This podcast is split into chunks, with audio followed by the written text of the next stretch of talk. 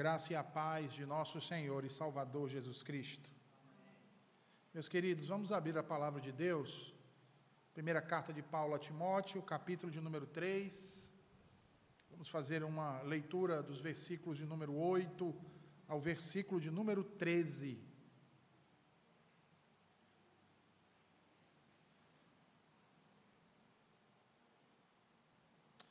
Primeira carta de Paulo a Timóteo, capítulo de número 3, versículos 8 ao 13.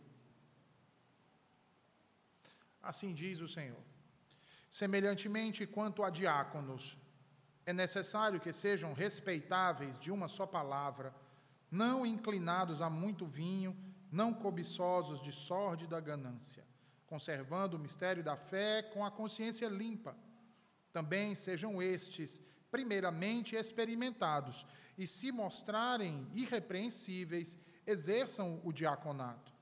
Da mesma sorte quanto a mulheres, é necessário que sejam elas respeitáveis, não maldizentes, temperantes e fiéis em tudo. O diácono seja marido de uma só mulher e governe bem seus filhos e a própria casa, pois os que desempenharem bem o diaconato alcançam para si mesmos justa preeminência e muita intrepidez na fé em Cristo Jesus. Amém. Senhor Deus bendito, a tua palavra foi lida e agora será ensinada ao teu povo. Fala conosco, Senhor, e nos ensina a reconhecer e a compreender, Senhor, esse ofício tão maravilhoso que tu legaste à tua igreja. Em nome de Jesus, nós te oramos. Amém e amém. Meus irmãos, como todos sabem, nós estamos nos preparando para as eleições que acontecerão no primeiro sábado do mês de setembro, aqui na nossa igreja, onde ali nos reuniremos como assembleia e durante a assembleia, em reunião extraordinária, conforme comunicado há mais de 30 dias atrás que assim procederíamos, elegeremos dois novos presbíteros e cinco novos diáconos, e também um pastor para essa igreja. E como nós temos visto até aqui, meus irmãos, escolher oficiais para que estes governem a igreja local, a Igreja de Jesus Cristo, né, é um processo de grande responsabilidade. Este é um dever facilitado pelo fato de Deus conduzir ambas as partes. Né? É o Senhor quem inclina os nossos corações, como é o Senhor também que vocaciona os seus chamados. De um lado, nós cremos que Deus capacita alguns dos homens com dons coloca neles um santo temor, aguça neles a percepção da seriedade de tão honroso ministério, né? E assim então o Senhor os habilita a servir com amor o rebanho que Jesus Cristo colocou sob sua responsabilidade.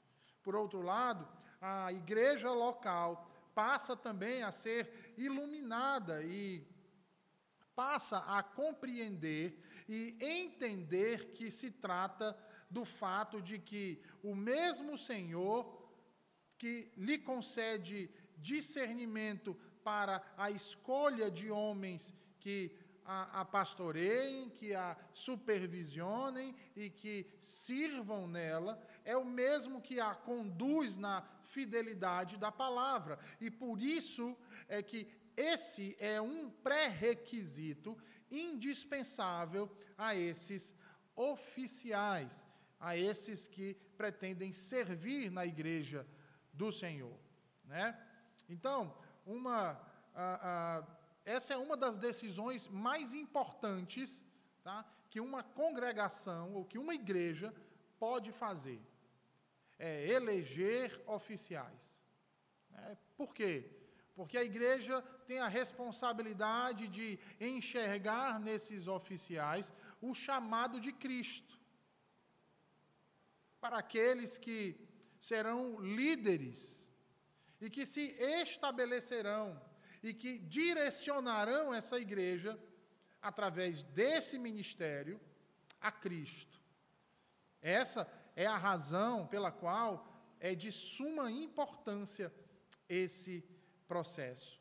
Então, nós já falamos sobre isso, mas eu gostaria de relembrar nessa noite a nossa mente, à medida que nós nos aproximamos cada vez mais do dia das eleições. Por que, que nós precisamos ah, ter isso vívido na nossa mente? Que a eleição de oficiais não pode ser realizada de qualquer forma, que a eleição de oficiais passa pela compreensão e pelo entendimento de requisitos que são dados pelo próprio Deus. É. Por quê? Porque esses oficiais que vão ser eleitos ficarão responsáveis pela igreja. Percebam que ah, sempre ah, que uma igreja conduz o processo de seleção de oficiais de forma despretensiosa ou descomprometida e sem observar aquilo que a Escritura orienta, geralmente, ou para não dizer sempre, né, ah, nós temos problemas. Geralmente, aquela eleição, aqueles oficiais, ao invés de serem bênção, passam a ser maldição.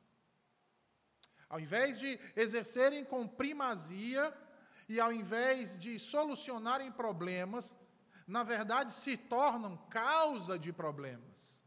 Ao invés de agregar, se divide. Ao invés de ajuntar, se separa. Tá? Então, nós precisamos ter a nossa consciência aguçada para o fato de que não podemos tratar o processo de eleição de oficiais de maneira leviana. Tá? E aqui eu volto a reiterar mais uma vez. Pastor, mas o senhor disse que nós tínhamos que eleger cinco diáconos. Mas, pastor, na minha cabeça, somente dois têm vocação. E agora o que é que eu faço? Vote só nos dois. Ora, se a sua consciência aponta que apenas dois atendem os pré-requisitos, você não é obrigado a votar nos outros três. Ah, mas vai ficar três vagas. Ficará três vagas. As três vagas em aberto, ou quatro vagas, ou até mesmo as cinco, significa dizer que a igreja não reconhece naqueles candidatos, não a maioria da igreja, não reconhece naqueles candidatos verdadeiramente um chamado. Ou talvez até reconheça um chamado, mas não entenda que eles estão preparados. À luz de quê? À luz do que a Bíblia ensina. É, é por isso que vocês precisam compreender esse processo. Agir de qualquer modo traz um mal sobre a igreja. É por isso que o apóstolo Paulo adverte a Timóteo Veja aí, vá lá para o capítulo 5 aí de 1 Timóteo, versículo de número 22. Veja aí o que é que Paulo adverte ao jovem pastor Timóteo. Ele diz assim, versículo 22, ele diz assim: A ninguém imponhas precipitadamente as mãos, não te tornes cúmplices de pecados de outrem conserva-te a ti mesmo puro. Vou ler de novo. A ninguém imponhas precipitadamente as mãos. Ora, a gente sabe que os oficiais eram eleitos pela igreja e ali os apóstolos ou os presbíteros e os demais diáconos se reuniam e impunham as mãos sobre eles, não é assim? Outorgando-lhes aquele ofício. Nos nossos dias, nós fazemos da mesma forma. Da mesma forma. Então veja, qual é a orientação de Paulo para o jovem pastor Timóteo? Ele diz: a ninguém imponhas as mãos precipitadamente. Quando é que a gente age precipitadamente? A, a igreja tem que ter diácono, então vamos colocar qualquer um. Precisa ter, vamos ver né, quem se encaixa. Ninguém se encaixa. Ah, mas tem que ter. Então vamos ver aí como é que a gente consegue fazer. Vamos dar um jeitinho. A orientação de Paulo é: não imponhas as mãos a ninguém precipitadamente. E ainda tem irmãos que cobram do pastor. Ah, quando é que o irmão fulano vai ser ordenado? Porque a igreja já elegeu o pastor. Quando é que vocês vão ordenar ele para servir? Entendem, irmãos? Nós precisamos observar essas advertências que são feitas a nós. Porque quando a congregação seleciona oficiais de modo apressado, aumenta a probabilidade de que esses eleitos não sejam chamados por Deus para servirem no ofício o qual foram escolhidos pela igreja local. Aqui está o presbítero Valdemir, nós na reunião do conselho em que nós tratávamos acerca da eleição, nós né, fomos unânimes em dizer e reconhecer, né, eu não posso falar individualmente, pois sou o presidente do conselho dessa igreja, e como presidente do conselho, eu tenho que falar de nós como um só corpo. Né, para que nós não cometêssemos erros do passado que cometemos. Nós reconhecemos que erramos. De que forma? Agindo exatamente dessa forma que nós estamos aqui admoestando vocês, meus irmãos, para não agirem impondo as mãos apressadamente. Apressadamente. Eu não tenho vergonha de reconhecer meus pecados e meus erros, irmãos. Não tenho. Até porque eu não sou infalível. Eu sou um pecador que necessita de Jesus Cristo. Assim como todos os demais irmãos desta igreja. Então, meus irmãos, nós precisamos observar estas coisas. A ênfase que sempre nós, eu e vocês, devemos ter em mente é de que, ao selecionar oficiais, a congregação, a igreja se envolve numa atividade da mais solene e espiritual. Então, a pergunta que deve estar diante de nós é: quais homens de nossa congregação, se é que há, preste atenção, quais homens de nossa congregação, se é que há homens assim, Deus equipou e chamou para servir como oficial. Seja um presbítero, seja um diácono Quais? Quais são os critérios? Quem instituiu? Bem, para eu saber quais são e se são de fato, eu tenho que ir nas Escrituras. É o primeiro passo. Isso não pode ser feito de maneira indiferente como se não tivesse importância isso, irmãos. Isso é de extrema importância. Ou nós mudamos a nossa mente com aquilo que a Escritura diz, ou nós vamos continuar elegendo pessoas que não deveriam estar aqui. Pessoas que não têm desejo de servir. E por favor, tá? Eu não estou falando especificamente desta igreja. Estou falando de uma maneira geral. De uma maneira geral. Porque hoje você é membro aqui, amanhã pode ser que você vá congregar em uma outra igreja, e nessa outra igreja, num momento como esse, você precisa ter a mesma consciência. A mesma consciência. Não é porque é só aqui na IP Betel. Em qualquer igreja presbiteriana que você for congregar, no Brasil ou no mundo. Você precisa ter essa consciência. Tá? O apóstolo Paulo, lá em Atos 20, versículo de número 28, veja aí, abra sua Bíblia aí em Atos 20, versículo 28, por favor.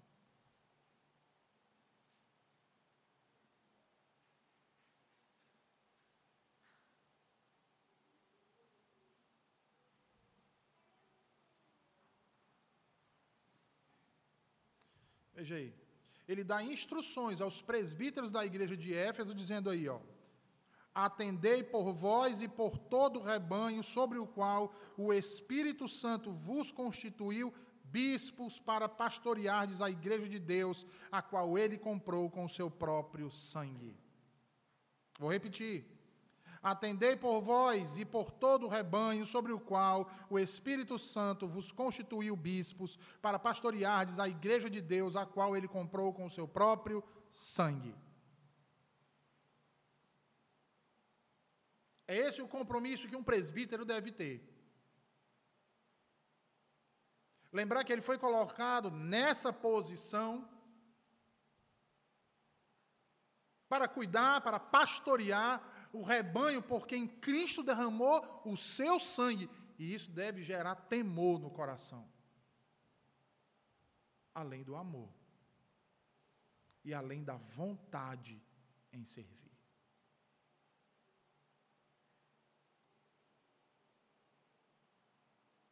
Porque aos presbíteros, a eles foram encarregados a função de pastorear o rebanho. Não é à toa que, em sua palavra a Timóteo, Paulo o, traz uma série de qualificações acerca do ofício do presbiterato, como nós podemos ver aí em 1 Timóteo, capítulo 3, a partir do versículo de número 2.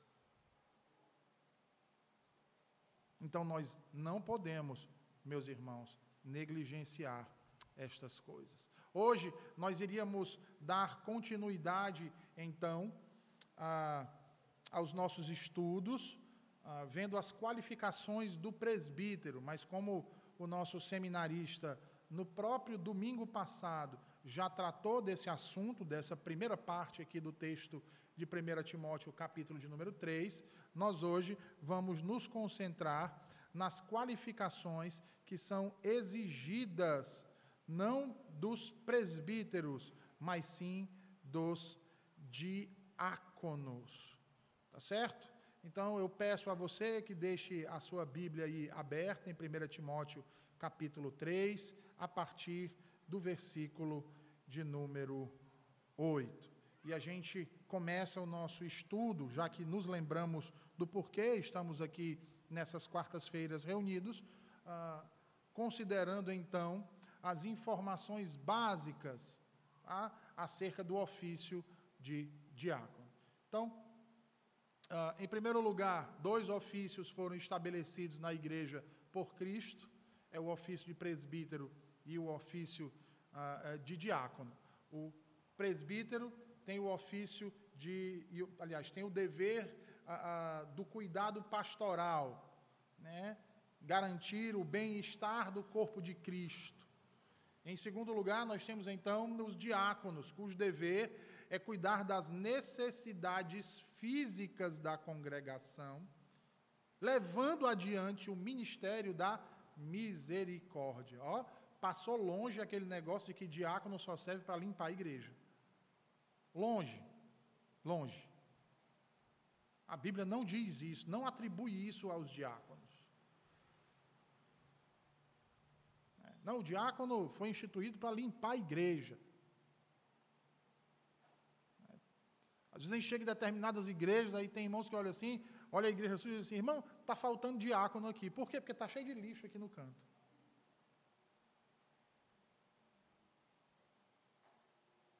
Não que seja desonroso alguém juntar o lixo, pelo contrário, independente se é presbítero, diácono, pastor, governador, presidente da república, seja o que for.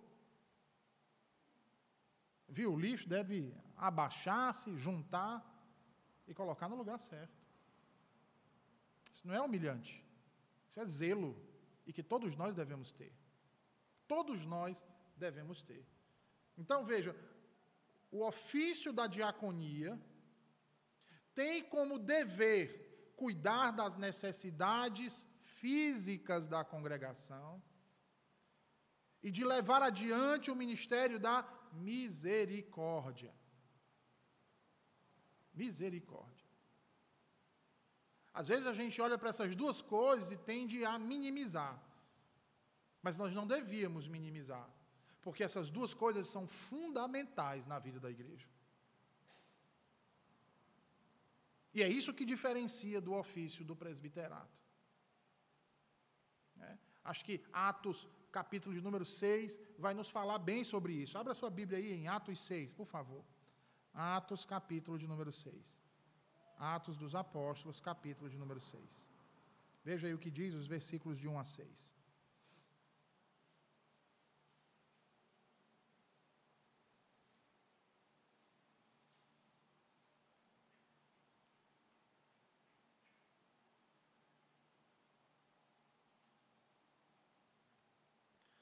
Diz assim: Ora, naqueles dias, multiplicando-se o número dos discípulos, houve murmuração dos helenistas contra os hebreus, porque as viúvas deles estavam sendo esquecidas na distribuição diária. Então os doze convocaram a comunidade dos discípulos e disseram: Não é razoável que nós abandonemos a palavra de Deus para servir às mesas. Mas, irmãos, escolhei dentre vós sete homens de boa reputação, cheios do espírito e de sabedoria, aos quais encarregaremos deste serviço e quanto a nós, nos consagraremos à oração e ao ministério da palavra. O parecer agradou a toda a comunidade e elegeram Estevão, homem cheio de fé e do Espírito Santo, Filipe, Prócoro, Nicanor, Timão, Pármenas e Nicolau, prosélito de Antioquia. Apresentaram-nos perante os apóstolos e estes, orando, lhes impuseram as mãos. Perceba que o problema em questão neste texto suscitado aqui e relatado, narrado aqui por Lucas, é a necessidade física e, em segundo lugar, o bem-estar das viúvas. E por que isso? Tudo indica que, por parte da igreja, havia se determinado um modo para se cuidar das viúvas necessitadas. E aí a discussão se dá porque ah, as viúvas dos judeus né, gregos não estavam sendo bem atendidas dentro desse processo até então designado ou desenhado. E aí, quando esse assunto se tornou conhecido por parte dos apóstolos, eles então decidiram que não era justo? Ou seja, não era correto que eles deixassem de proclamar a palavra de Deus para servir as mesas, ou seja, para corrigir esses problemas, para fazer aquilo que não estava sendo feito pelas pessoas que haviam sido designados primariamente para assim fazer. Mas não somente isso, eles declaram ainda: nós, presbíteros, nós, apóstolos, nos dedicaremos à oração e ao ministério da palavra. E assim então, eles estabelecem uma divisão de trabalho entre aqueles que cuidam da igreja. Os apóstolos sustentavam que seus deveres primordiais estavam na esfera do cuidado espiritual do povo de Deus. E que se eles se dedicassem a atender às necessidades físicas da congregação, estariam se desviando dos seus deveres primordiais, ou seja, da oração e do ministério da palavra. Entendam que não é que eles estavam dizendo que eles não poderiam, em determinada ocasião, fazer aquilo. O que eles estão falando é que eles não poderiam se dedicar àquilo, prejudicando assim o ministério da oração e da pregação da palavra. O ofício de presbítero continua, então, a tradição apostólica do cuidado espiritual do povo de Deus. Por quê? Porque o Senhor Jesus Cristo encarregou ao apóstolo Paulo, perdão, ao apóstolo Pedro, que pastoreasse as suas ovelhas. E este, por sua vez, encarregou os presbíteros da igreja, aos quais ele chama de companheiros presbíteros, o dever, então, de pastorear o rebanho de Deus entre eles, como nós podemos ver lá em 1 Pedro, capítulo 5. Vamos lá para a primeira carta de Pedro, capítulo de número 5, por favor. Pedro, 1 Pedro, capítulo de número 5. Veja aí o que ele diz, versículos 1 a 5. Pedro diz assim: Rogo, pois, aos presbíteros que há entre vós. Agora veja como é que ele diz: Eu, presbítero como eles, e testemunha dos sofrimentos de Cristo, e ainda coparticipante da glória que há de ser revelada, pastoreai o rebanho de Deus que há entre vós, não por constrangimento, mas espontaneamente, como Deus quer. Ou seja, exerçam a função de vocês com amor, não porque alguém os está constrangendo, obrigando, mandando, pressionando.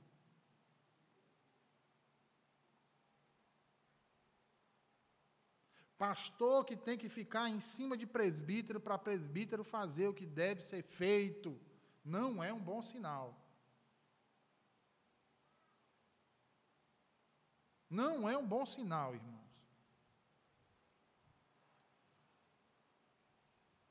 Ah, pastor, mas é porque eles não sabem.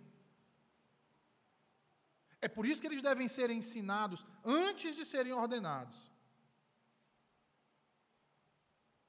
É por isso que eles precisam se espelhar nos exemplos que tem dentro da igreja.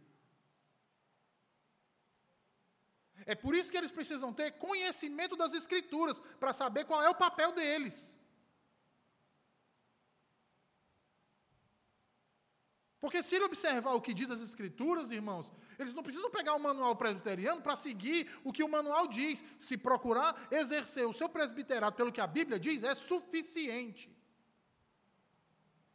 Porque o nosso manual não está acima das Escrituras. E nem do lado, ele está abaixo. Tudo que o manual exige e ordena que deve fazer um presbítero é tirado das próprias Escrituras. Logo, se o pastor constantemente precisa estar lembrando esses presbíteros do que eles devem fazer, nós temos um problema aqui.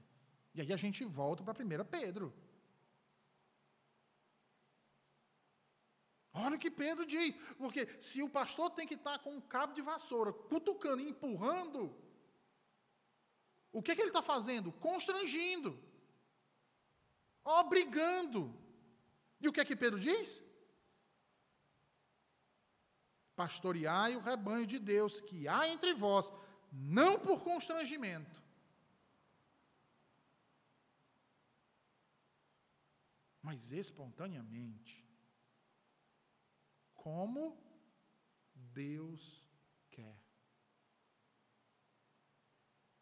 Eu sirvo porque eu quero servir. Eu amo fazer isso, pastor. Como eu conversava com um irmão esses dias, das indicações, eu estou conversando pouco a pouco com cada uma das indicações. E esse irmão havia sido indicado por muitas pessoas para exercer o presbiterato. E ele olhou para o seu pastor e disse: Pastor, eu agradeço a indicação, mas, pastor, a minha vocação é como diácono. Eu amo servir a igreja do Senhor e o meu Salvador Jesus Cristo como diácono. Eu não almejo o presbiterado. Cristo me chamou para ser diácono. Entende a diferença, irmãos? Entendem isso que Pedro está falando aqui? Do que é agir espontaneamente. E você pode observar que esses que têm preeminência dessas coisas, eles não esperam que alguém mande. Ele chega, ele vê a necessidade, ele mesmo vai lá e faz. Como alguns aqui, que eu não preciso citar o nome. E eu lembro que quando eu cheguei aqui, eu e minha família jurávamos que essa pessoa já era um diácono. Porque já fazia isso de próprio coração, espontaneamente. Porque ama servir a Cristo e a sua igreja. Então não pode ser por constrangimento. Veja, nem por sórdida ganância. O que ele quer dizer com sórdida ganância? Tem aqui um interesse financeiro? Sim, mas não só um interesse financeiro. Tem também aquele desejo de se achar superior. Almeja o cargo. E aí vamos colocar aqui, presbítero, a gente viu que tem docente e regente, né? Mas ambos são presbíteros. Eu não deixei de ser presbítero. Eu fui eleito presbítero regente na Igreja Presbiteriana de Jardim América. O conselho da igreja se reuniu e me indicou como candidato ao sagrado ministério, e hoje eu sou presbítero docente, pastor da igreja presbiteriana Betel. Mas eu não deixei de ser presbítero. Eu continuo sendo presbítero. Entendem, irmãos? E aqui ele está falando de sorte da ganância, mas tem uns que almejam chegar ao ministério como um cabide de emprego. Ah, rapaz, eu fiquei sabendo que lá na igreja presbiteriana, os pastores lá ganham muito bem. Ah, pastor ganha bem, é? então. É só para falar aquelas coisas bonitas ali na frente? Ah, eu sei fazer isso daí demais. Então eu vou querer ser pastor. Sorte da ganância.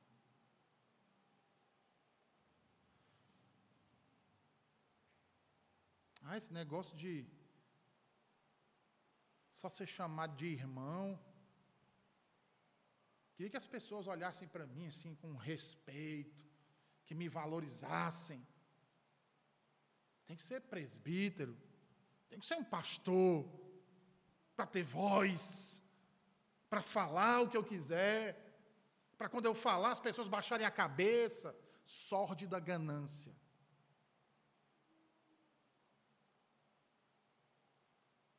Em nenhum momento a glória de Cristo está em primeiro lugar. Em nenhum momento o amor a Cristo está em primeiro lugar, estão os próprios interesses.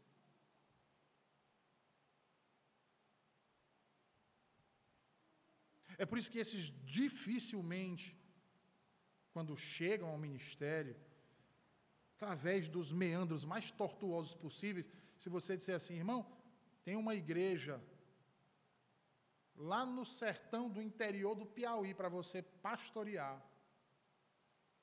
Nós vamos mandar você para lá. Pelo amor de Deus, meu irmão, faça isso não. Quero pastorear no interior, não. Não nasci para esse negócio de plantar igreja, não. Quero ser pastor na capital.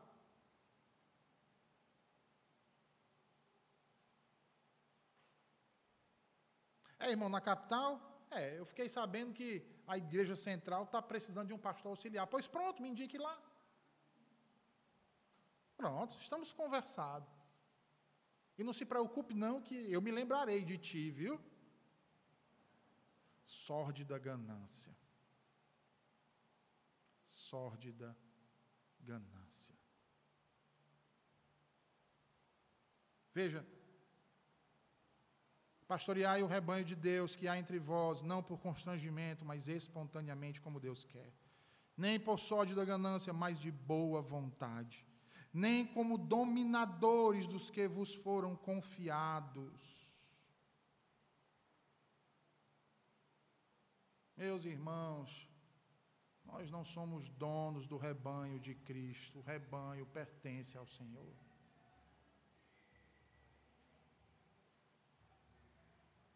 Pastor nenhum é dono de rebanho para dizer: minha ovelha, as ovelhas são de Cristo.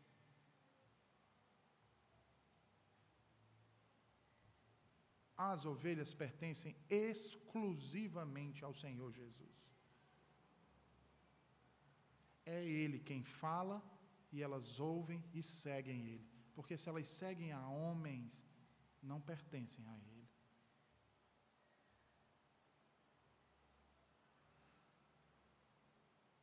elas seguem a Cristo, não a homens.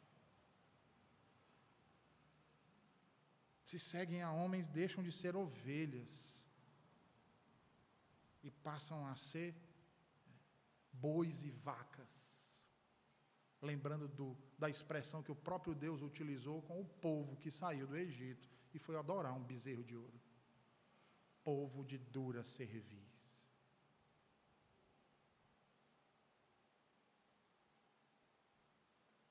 Por isso que ele diz: nem como dominadores os que vos foram confiados antes, tornando-vos modelos do rebanho. Modelo, irmãos. Modelo. Ora, logo que o supremo pastor se manifestar, recebereis a imacessível coroa da glória. Modelo modelo de quem ama a Cristo, modelo de quem ama o Senhor, modelo de quem quer se tornar cada dia mais semelhante a Jesus Cristo, aquele que o chamou. Aquele que o chamou. Se isso é importante para presbíteros, meus irmãos, que foram chamados para pastorear o rebanho do Senhor, o mesmo amor e empenho deve ser também exigido dos diáconos. Deve também ser exigido dos diáconos. Por isso, então, eles instruíram aquele povo para que escolhessem homens especiais dentro da congregação, que atendessem às necessidades físicas daquela congregação. Veja que em Atos 6, lá no versículo 3, que nós já lemos, né? Lucas narra que estes homens tinham que ser, segundo o quê? Homens de boa reputação. Homens de boa reputação significa dizer homens de bom testemunho. Homens íntegros, honestos cheios do Espírito Santo, homens piedosos. Homens piedosos. Cheios do Espírito Santo e de sabedoria. Que não agem no afã das emoções, mas são sábios. São longânimos, tardios em irar-se agem com prudência sempre. Vejam que estes homens serviram com a mesma capacidade que aqueles que mais tarde serviram a igreja como diáconos. Daí a palavra diácono, né, que significa ah, buscar, apurar por algo, servir. Assim, o diácono é chamado por Deus e confirmado pelo povo de Deus como um servidor. É aquele que tem que ocupar-se dos assuntos do povo de Deus quanto às suas necessidades. Ele é alguém que serve ao povo de Deus com um coração compadecido. Ele se preocupa com os necessitados, ele identifica os doentes.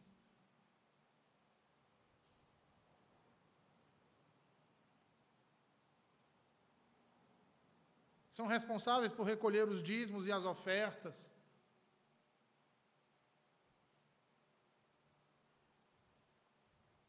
É, que as pessoas acham que os diáconos só servem para isso. Abrir a igreja, fechar a igreja, limpar a igreja, varrer a igreja, pagar a água, pagar a luz, aguar o jardim.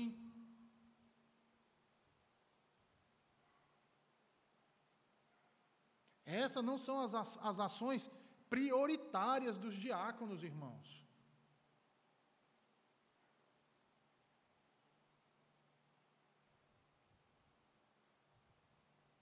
Não são.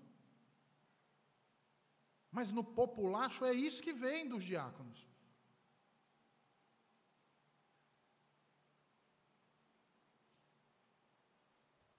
Veja, em Atos 6, estes protodiáconos aqui que nós lemos eram os administradores do cuidado das viúvas da igreja. Segundo Tiago, lá no capítulo 1, versículo 27, é um sinal de religião pura e sem mácula. Esta, visitar os órfãos e as viúvas em suas aflições. É dever do diácono.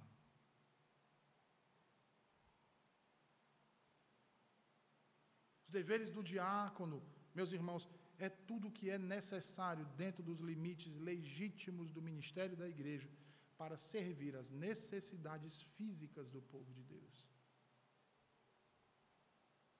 Historicamente, o ministério diaconal deu de comer aos necessitados, proveu teto aos que não tinham casa, vestiu os desnudos, visitou os encarcerados, educou os ignorantes, cuidou dos enfermos,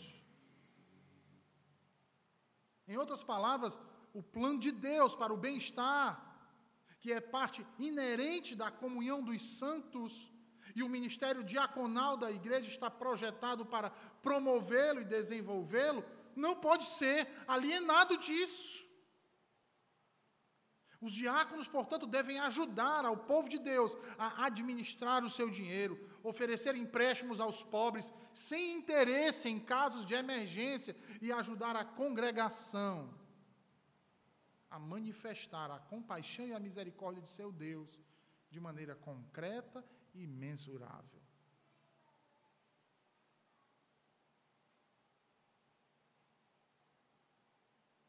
Eu louvo a Deus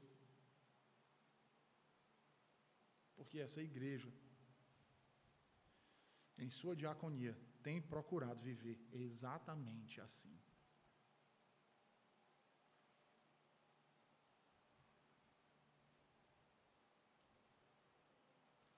Certamente, meus irmãos, que cada cristão deve ser um servo. Certamente. Mas os diáconos têm o dever de conduzi-los pelo caminho do altruísmo do serviço sem egoísmo. No nome de Jesus Cristo e para a glória do Senhor Jesus.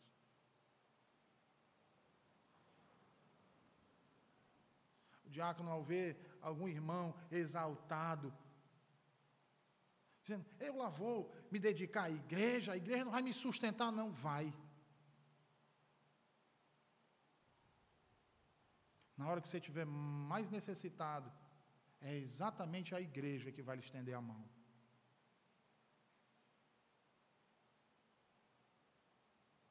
Os diáconos, quando ouvirem coisas semelhantes a isso, devem repreender aquele que assim o diz, com a autoridade de Cristo, porque é dever deles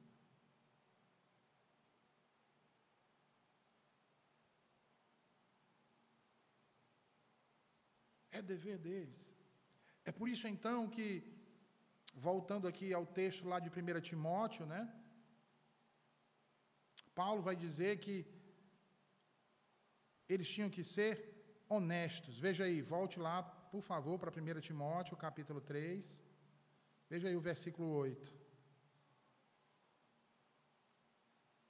Acho que na sua versão a tradução tá é necessário que sejam respeitáveis, né?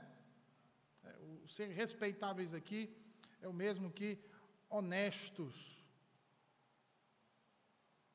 É o mesmo que honestos. O tocante a ser alguém respeitável é alguém de bom testemunho, alguém honesto. Como a gente diz nos nossos tempos, de conduta ilibada. Honesto. A palavra utilizada é seminus, que significa reverendo, augusto, venerável, sério,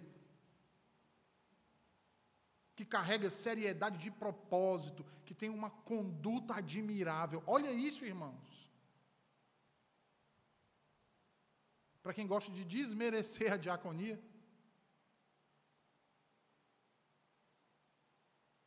deve ser um homem de dignidade, não deve ser grosseiro, ignorante, não no sentido de aculturado, ou melhor dizendo, de sem educação, mas no sentido pejorativo do termo. Né? Eu sei que ignorante diz respeito à pessoa que não tem ensino, né? mas no popular a gente tem ignorante como uma pessoa que é sem educação, que é, que é grosso, não sabe lidar com os outros. O diácono deve ser um homem de dignidade, não pode ser grosseiro, nem de más maneiras no cuidado das necessidades do povo de Deus, ou seja, ele não pode ser negligente para com os necessitados na igreja. E a igreja deve saber que o ofício que ele ocupa requer reverência. Requer reverência. E às vezes eu vejo algumas pessoas na igreja tratarem os diáconos sem essa devida reverência, como se fosse um qualquer. Às vezes não trata nem como irmão em Cristo.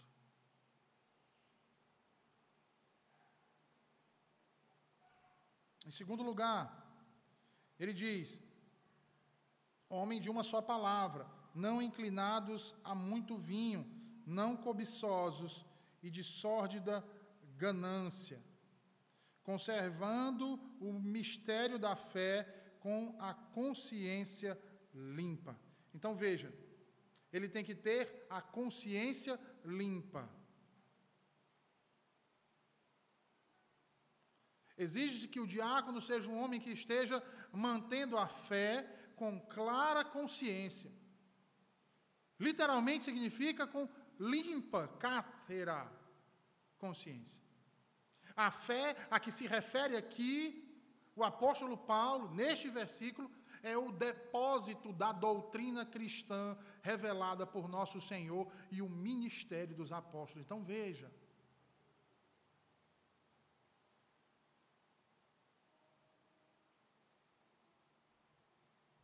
literalmente, ele tem que crer na palavra de Deus, na sã doutrina.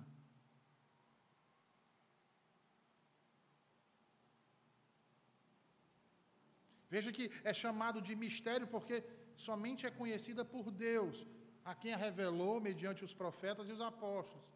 E porque somente é verdadeiramente conhecida quando Deus a aplica ao coração pela soberana obra do Espírito Santo. Logo, o diácono deve ser alguém que evidencia uma preservação tenaz da santa fé e que o faz com consciência limpa.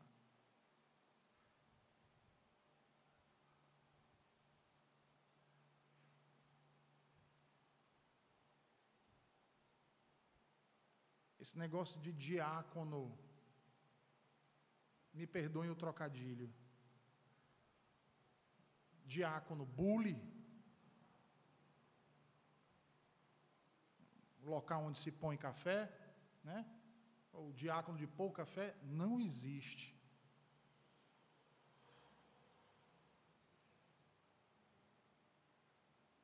Diácono que anda com um pé cá e um pé lá, não existe.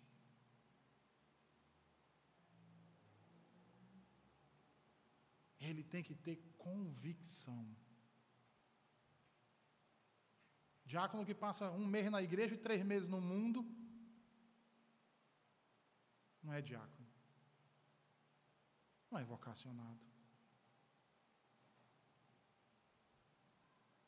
Precisa ser perseverante, firme, tenaz.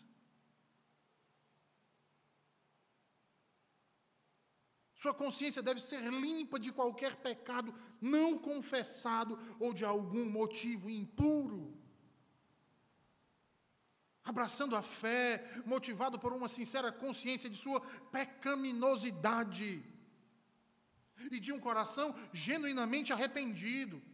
Eu não estou falando aqui que esse diácono ele não peca, ele não é pecador, ele é um pecador mas devido ao seu comprometimento com o depósito da fé, do compromisso de Cristo, e por amor ao Senhor, ele teme, ele se arrepende e ele confessa.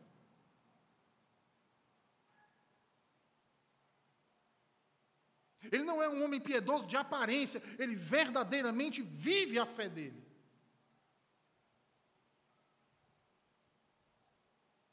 Ele vive a fé, irmão. Por isso que ele vai dizer, por isso que Paulo vai dizer que ele tem que ser irrepreensível. Irrepreensível.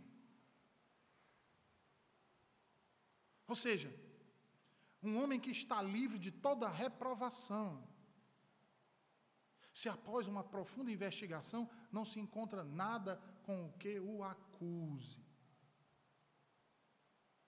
Entende? Exemplo, eu vou dar um exemplo, tá? Eu trabalhei numa empresa, meu primeiro emprego, uma gigante de telecomunicações. E eu trabalhava no RH. E lá no RH se recebia, eu fiquei ajudando ah, um grupo lá que era responsável pela contratação, né, pela convocação e contratação de entrevista e contratação de funcionário.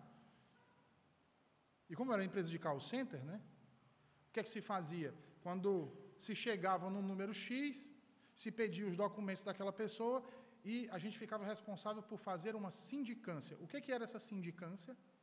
A pessoa, o candidato, né, para ser admitido, não podia saber dessa informação, mas era feita uma sindicância, ou seja, se verificava se a pessoa já tinha histórico, já tinha sido preso, se já tinha dado entrada numa delegacia, se havia alguma queixa, se tinha histórico nos principais tribunais. Consulta de SPC e de Serasa.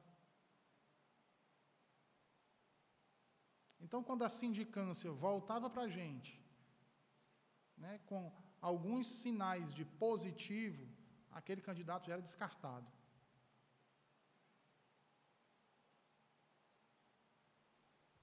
Já era descartado. E aqui a gente está falando no tocante ao diácono. Ele tem que ser irrepreensível. De que sentido? Dizer, ah, ele é um pecador. Não, todos nós somos. Mas no sentido de que ninguém levante o dedo para acusá-lo de ser um mentiroso, um desonesto, um homem impiedoso em seus negócios,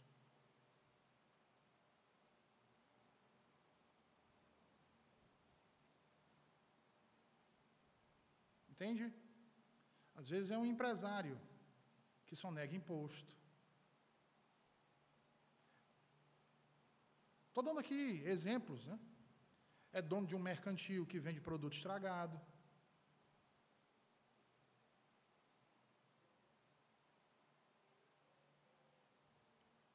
É alguém que trabalha, mas que só ajuda alguém se receber um por fora.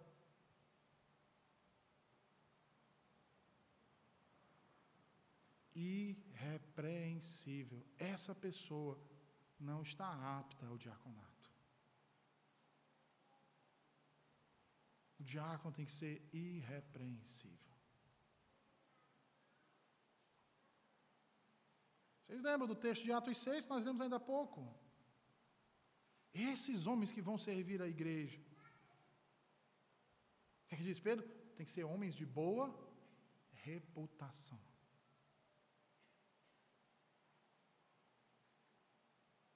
Aí o irmão se candidata. Pastor, eu quero, quero concorrer para diácono. Mas o bairro inteiro conhece ele como o caloteiro do pedaço. Até mesmo dentro da igreja. Como, irmãos, ele pode atender esse pré-requisito? Veja, como ele vai administrar os dízimos e as ofertas dos irmãos? Se ele não é irrepreensível.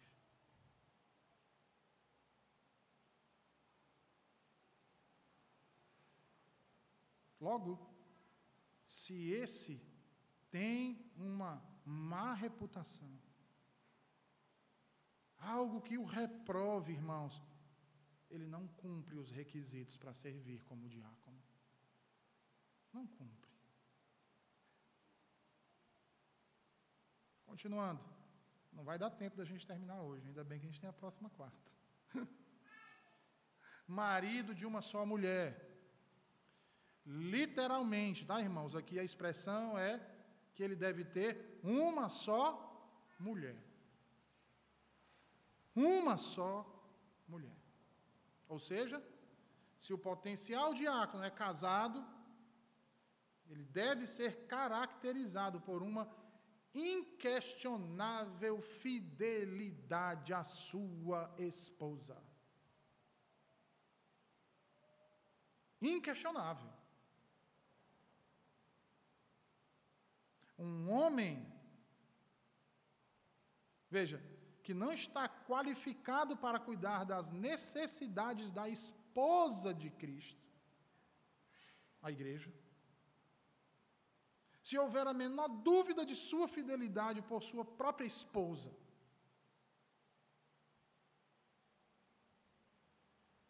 Ora, se a sua esposa põe em xeque a sua capacidade, o que dizer de sua capacidade diante da igreja?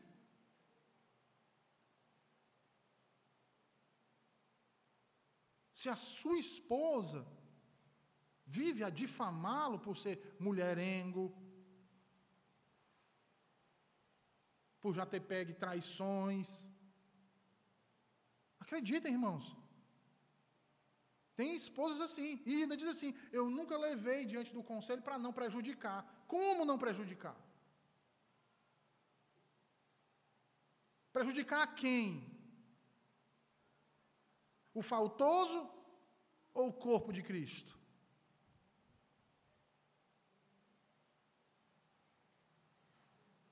Porque de onde você tirou que pode ter uma vida abençoada, numa, vivendo uma vida de impiedade, enganando a todos à sua volta?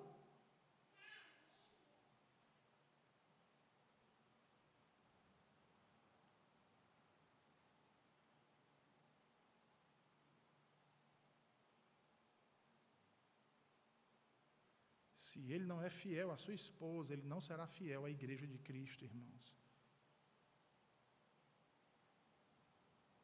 Por isso, marido de uma só mulher. Que se ele não é fiel a ela, ele não vai ser fiel a Cristo, muito menos a noiva de Cristo.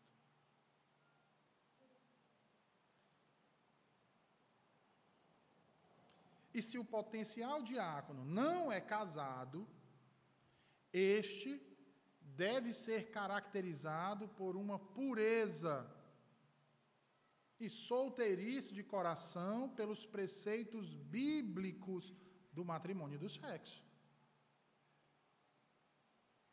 É, ele não é casado ainda, mas ele dá um bom testemunho, pastor. É um menino que a gente não vê ele com uma e com outra.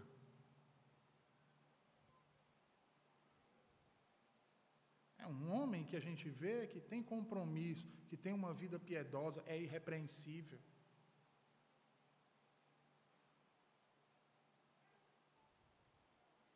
Entendem a diferença, meus irmãos? Diferente daqueles que a cada mês ou a cada primeiro domingo do mês, onde nós nos reunimos para a ceia do Senhor, o irmão traz uma namorada diferente. Às vezes, umas se tornam até conhecidas da igreja. É como se ele selecionasse por mês. Em abril é a Joana, em maio é a, é a, é a Raimunda, em, em junho é a Francisca, em julho é a Antônia, em agosto é, é, é a Raimunda de novo. E assim ele vai. Acreditem, viu? Tem diáconos assim. A cada três meses apresenta uma namorada nova na igreja. Não, irmãos? Não são irrepreensíveis. E não atendem a esse critério também.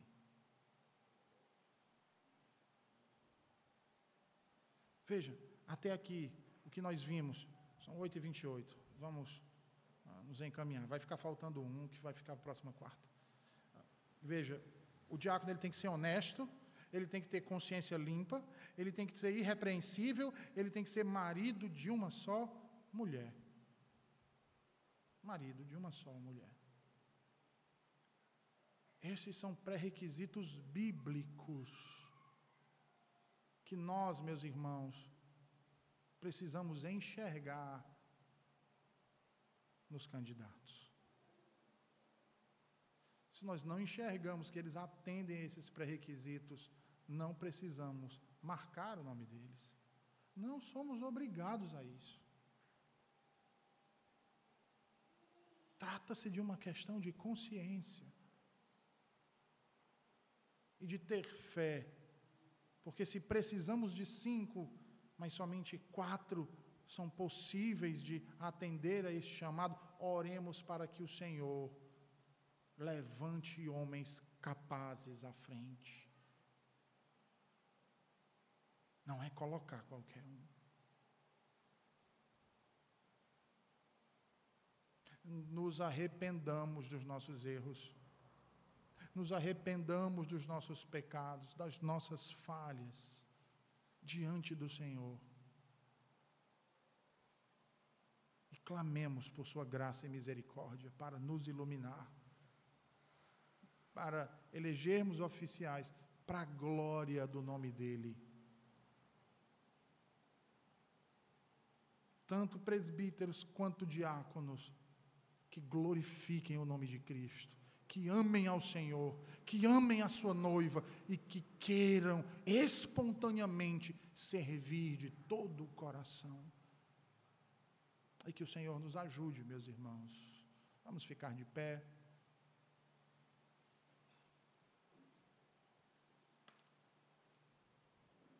Oremos. Senhor Deus bendito, Obrigado por tua palavra nessa noite acerca das instruções quanto aos teus oficiais, Senhor, os diáconos. Ajuda-nos, Senhor, a guardar as qualificações que a tua santa palavra nos dão e que possamos ter o devido discernimento para elegermos, Senhor, no próximo mês, esses que tu chamaste, Senhor para servirem espontaneamente com alegria ao teu povo. Agora, Senhor, despede-nos em paz para os nossos lares,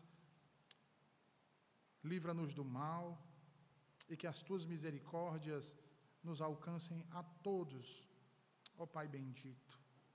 Pois se aproxima a conferência que tanto laboramos para ter neste final de semana, Senhor.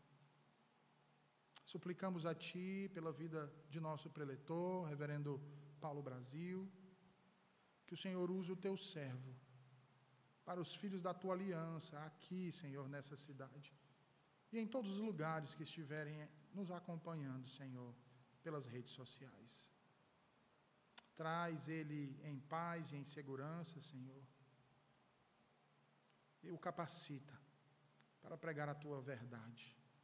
E dá-nos um coração com terreno fértil para as sementes que serão lançadas, Senhor. Acharem, Senhor, boa terra, crescerem e darem muitos frutos. Livra-nos do mal, em nome de Jesus. Amém e amém. Meus irmãos, sábado, sexta-feira, reunião de oração, sábado, às 19 horas, nós come... em ponto, viu? Nós começaremos a conferência, tá? Só uns avisos, nós vamos nos preparar. Irmãos, os irmãos já devem ter